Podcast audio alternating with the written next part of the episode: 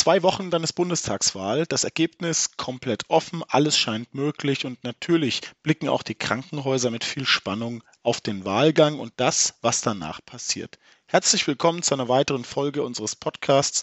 Mein Name ist Florian Albert, ich bin Chefredakteur von F&W und diese Folge zeichne ich nicht mit Supermikro in der Redaktion völlig ungestört auf, sondern direkt am Nürburgring, wo die Biersdorfer Krankenhausgespräche zum 41. Mal stattfinden. Biersdorf ist eine echte Traditionsveranstaltung und eine der ersten Präsenzveranstaltungen, die in diesem Jahr wieder in größerer Besetzung stattfinden.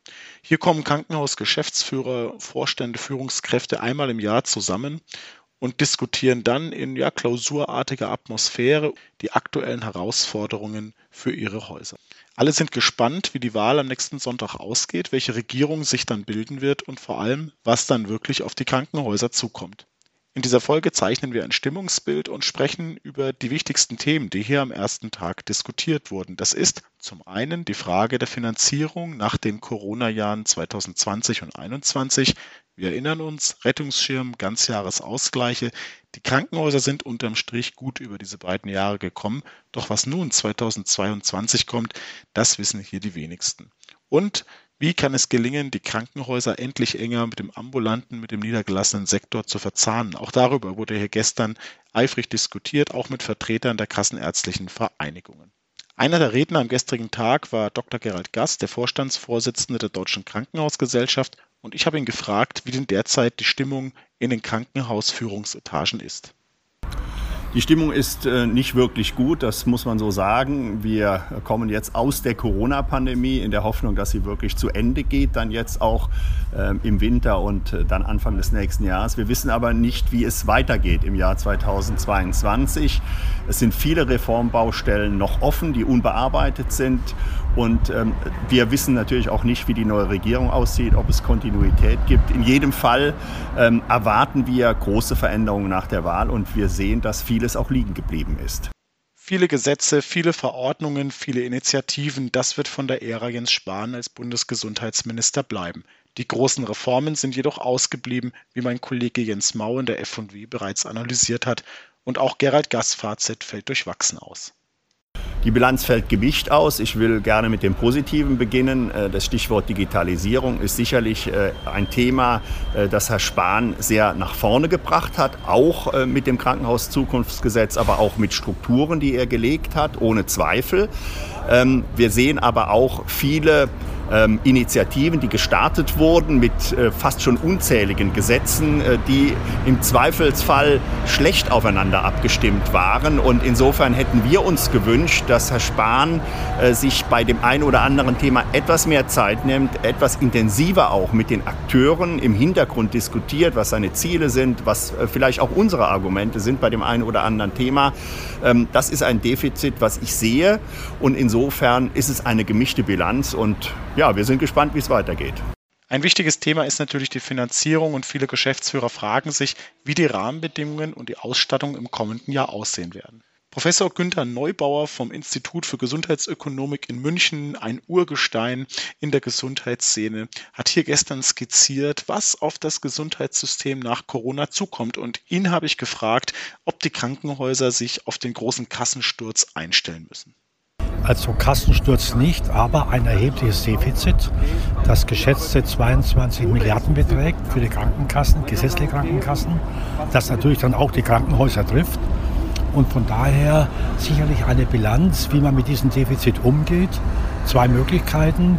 Steuergelder einbringen, den Gesundheitsfonds, die andere Möglichkeit Zusatzbeitrag erhöhen und die dritte immer gegenwärtige Möglichkeit Ausgaben kürzen und da werden wir bei der Kürzung die Krankenhäuser unter anderem trifft. Die Lage der öffentlichen Kassen und die Ausstattung der Krankenversicherungen, das ist das eine. Das andere ist aber das, was derzeit tatsächlich in den Krankenhäusern geschieht. Und viele Geschäftsführer und Vorstände berichten, dass sie 2021 bei weitem nicht mehr das Leistungsniveau erreichen, das sie noch vor der Krise 2019 hatten minus 10, minus 15, minus 19 Prozent Fälle in den Krankenhäusern. Das sind so die Zahlen, die gestern hier genannt wurden. Und Dr. Dirk Elmhorst, Geschäftsführer von MedEcon, einem Beratungs- und Datenanalyseunternehmen aus Hannover, unterstreicht, dass das mitnichten eine Entwicklung ist, die erst mit Corona begonnen hat.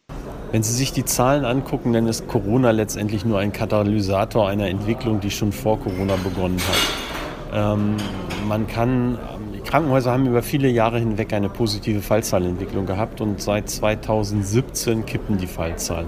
Das ist zwar regional unterschiedlich und auch in den verschiedenen Leistungsbereichen unterschiedlich, aber man kann rückläufige Fallzahlen sehen. Das ist der eine Punkt. Der zweite Punkt ist, den Krankenhäusern wird sehr lange schon vorgeworfen, zu viele ambulant sensitive Krankheiten zu behandeln. Und das sind genau die Erkrankungen, äh, die jetzt in der Corona-Krise letztendlich im Großteil ausgefallen sind. Also die leichten Erkrankungen sind im größten Teil ausgefallen. Ja, was dabei nicht beantwortet wird, die Frage, warum haben wir so viele ambulanzsensitive Krankheiten in den Krankenhäusern? Das hat nichts mit bösen Krankenhäusern zu tun, wie zum Beispiel der GKV das gerne immer darstellen möchte, sondern es gibt eine ganz, ganz starke Wechselwirkung zwischen den ambulanten und dem stationären Bereich, wie wir das ähm, auch im Klinikstresstest ja schon mal dargestellt haben. Also am Beispiel der Herzinsuffizienz, dass überall dort, wo im ländlichen Raum die Arztdichte geringer ist, viel zu viele Patienten äh, mehr Patienten äh, mit ambulant sensitiver Krankheit, Herzinsuffizienz im Krankenhaus auftauchen als woanders. Die Krankenhäuser haben sich vor der Wahl natürlich positioniert und Gerald Gast, der Chef der DKG, hat noch einmal unterstrichen, was er von einer neuen Bundesregierung erwartet. Der erste Punkt, den wir ganz dringend erwarten, ist, dass sich die neue Bundesregierung sehr schnell zusammen mit den Bundesländern darüber verständigt, was Krankenhäuser eigentlich leisten sollen in Zukunft. Denn das ist äh, das Zentrale, was ähm, definiert werden muss, um dann hinterher festzustellen, ja, wie soll denn die Krankenhausstruktur in der Zukunft aussehen und welche Rahmenbedingungen brauchen wir, um diese Krankenhausstruktur dann auch äh, zu finanzieren und zu ordnen. Das ist also der allererste Punkt. Der zweite Punkt ist, äh, dass wir dann eine Reform Reform des Finanzierungssystems brauchen, sowohl im Bereich der Betriebskosten wie auch der Investitionen und auch im Pflegebudget brauchen wir Veränderungen, damit wir zukünftig Krankenhäuser in ihren Versorgungsstufen auch auskömmlich finanzieren können. Und das dritte Thema, äh, was uns natürlich äh, drückt, ist das Thema Digitalisierung. Ähm, hier erwarten wir, dass neben dem guten Impuls, der gesetzt wurde durch das Krankenhauszukunftsgesetz, jetzt auch nachhaltige Strukturen und Finanzierungsmöglichkeiten von der neuen Regierung definiert werden, damit wir auch langfristig diesen Impuls dann umsetzen können in die Digitalisierung, die von uns erwartet wird, die wir aber auch selbst natürlich anstreben. Die Finanzierungsfrage ist natürlich nicht von der Strukturdebatte zu trennen, wie auch Günter Neubauer in seiner Analyse unterstreicht. Also aus meiner Sicht sicherlich die Frage, wie geht man mit der Investitionsfinanzierung um, die ja notleidend ist seit Jahrzehnten. Die Vorschlag, den die Parteien machen, mehr Bundesmittel einbringen, halte ich für gefährlich, weil Bundesmittel heißt auch mitreden, mitplanen der Bundesregierung und eine zentrale Regierung wird den Länderbedürfnissen nicht gerecht. Der andere Punkt ist, man wird auch darüber nachdenken müssen, ob man nicht generell die Krankenhausstruktur zurückfährt, im Sinne mehr Zentralisierung, Spezialisierung und in kleinen Krankenhäusern aber nicht die Schließung androhen, sondern einbringen in Gesundheitszentren, dass hier auch distribuiert wird. Eine schlichte, als letzte, letzte Möglichkeit, Möglichkeit wäre aus meiner Sicht, den Krankenhäusern auch, und jetzt Vorsicht, bei der Ambulantisierung tagesklinische Behandlungen zu eröffnen. Das ist was anderes als die ambulante Behandlung in der Praxis. Tagesklinische Behandlung heißt, man braucht das Spektrum, das Leistungsspektrum eines Krankenhauses, aber man braucht nicht mehr die Übernachtung. Und hier sehe ich ein großes Potenzial, gerade im Vergleich zum Ausland in deutschen Krankenhäusern.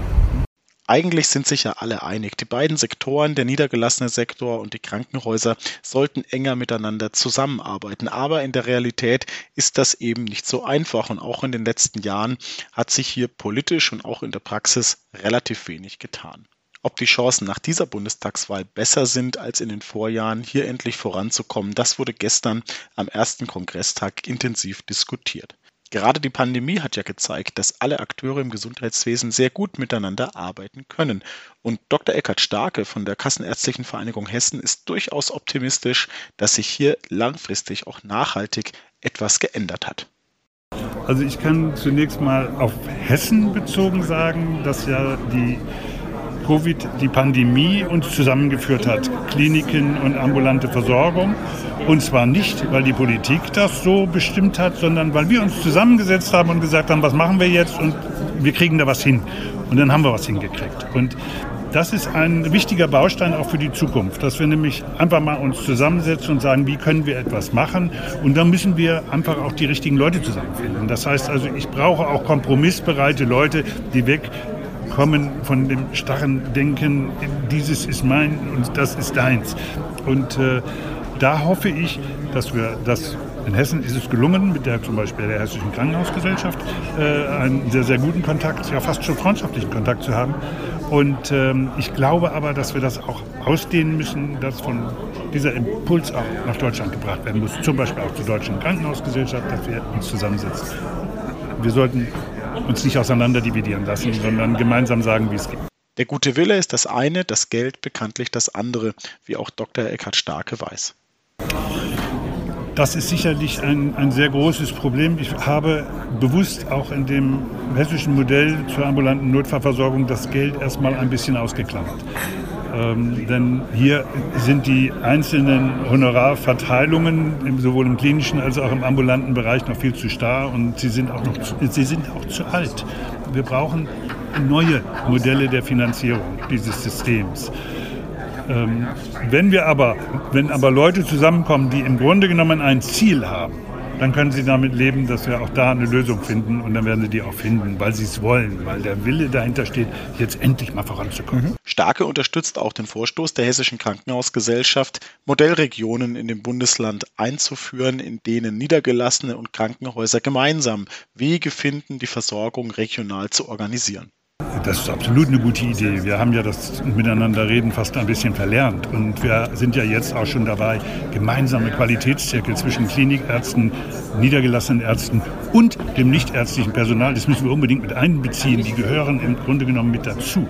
Und die wollen wir einführen. Und ich glaube, damit wird man gegenseitig viel, viel mehr Verständnis auch füreinander haben. Denn noch wissen wir viel zu wenig voneinander.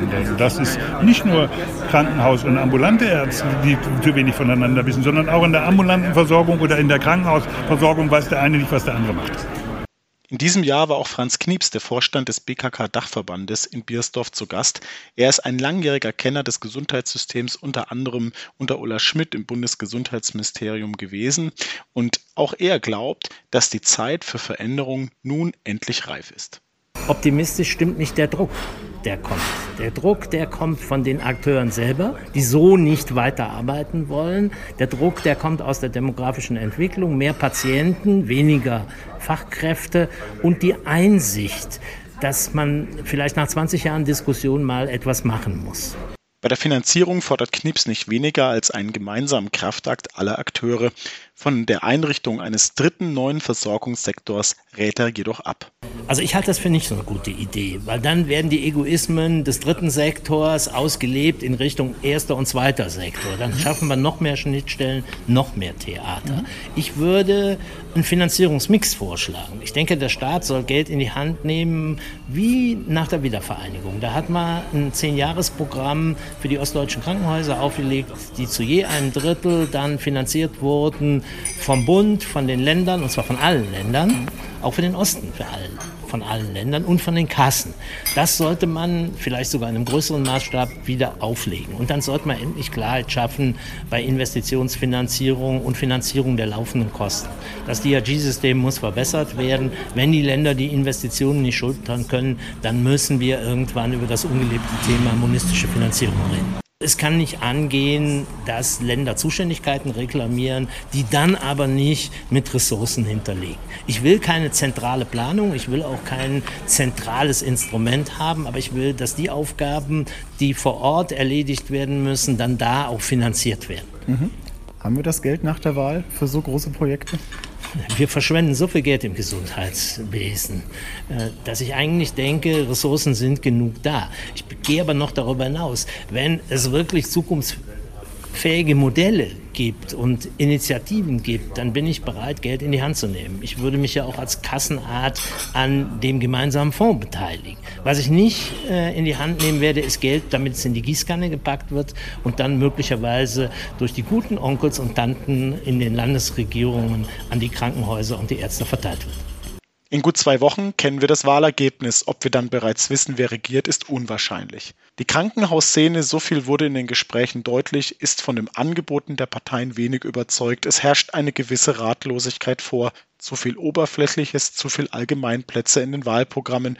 Und auch das Gesundheitsressort dürfte im Vergleich zu anderen Ministerien nicht zu den begehrtesten gehören, die es dann zu verteilen gibt. Dass Jens Spahn Gesundheitsminister bleibt, gilt als äußerst unwahrscheinlich. Wer darauf folgt, ist vollkommen unklar. Einig ist man sich hier, dass es vermutlich kein Fachmann oder keine Fachfrau aus dem Gesundheitswesen sein wird und dass der neue Minister oder die neue Ministerin sich erstmal in die komplexe Materie einarbeiten muss, die dann auf ihn oder sie wartet.